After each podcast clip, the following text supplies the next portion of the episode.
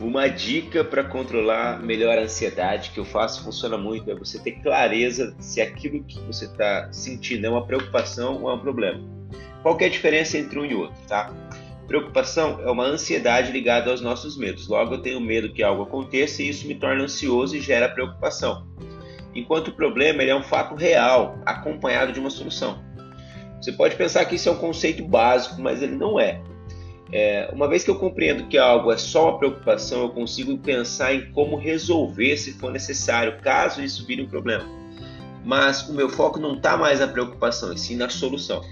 E se eu tenho um problema, e todo problema tem solução, eu tiro um peso enorme das costas, né? Basta eu descobrir qual a pergunta certa a ser feita para encontrar a solução.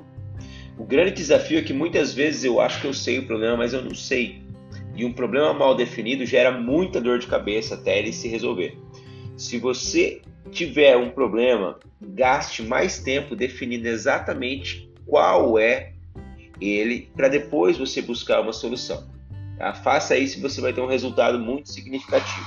Às vezes o seu problema está solucionado, é você que não quer aceitar que aquilo que você queria simplesmente não aconteceu.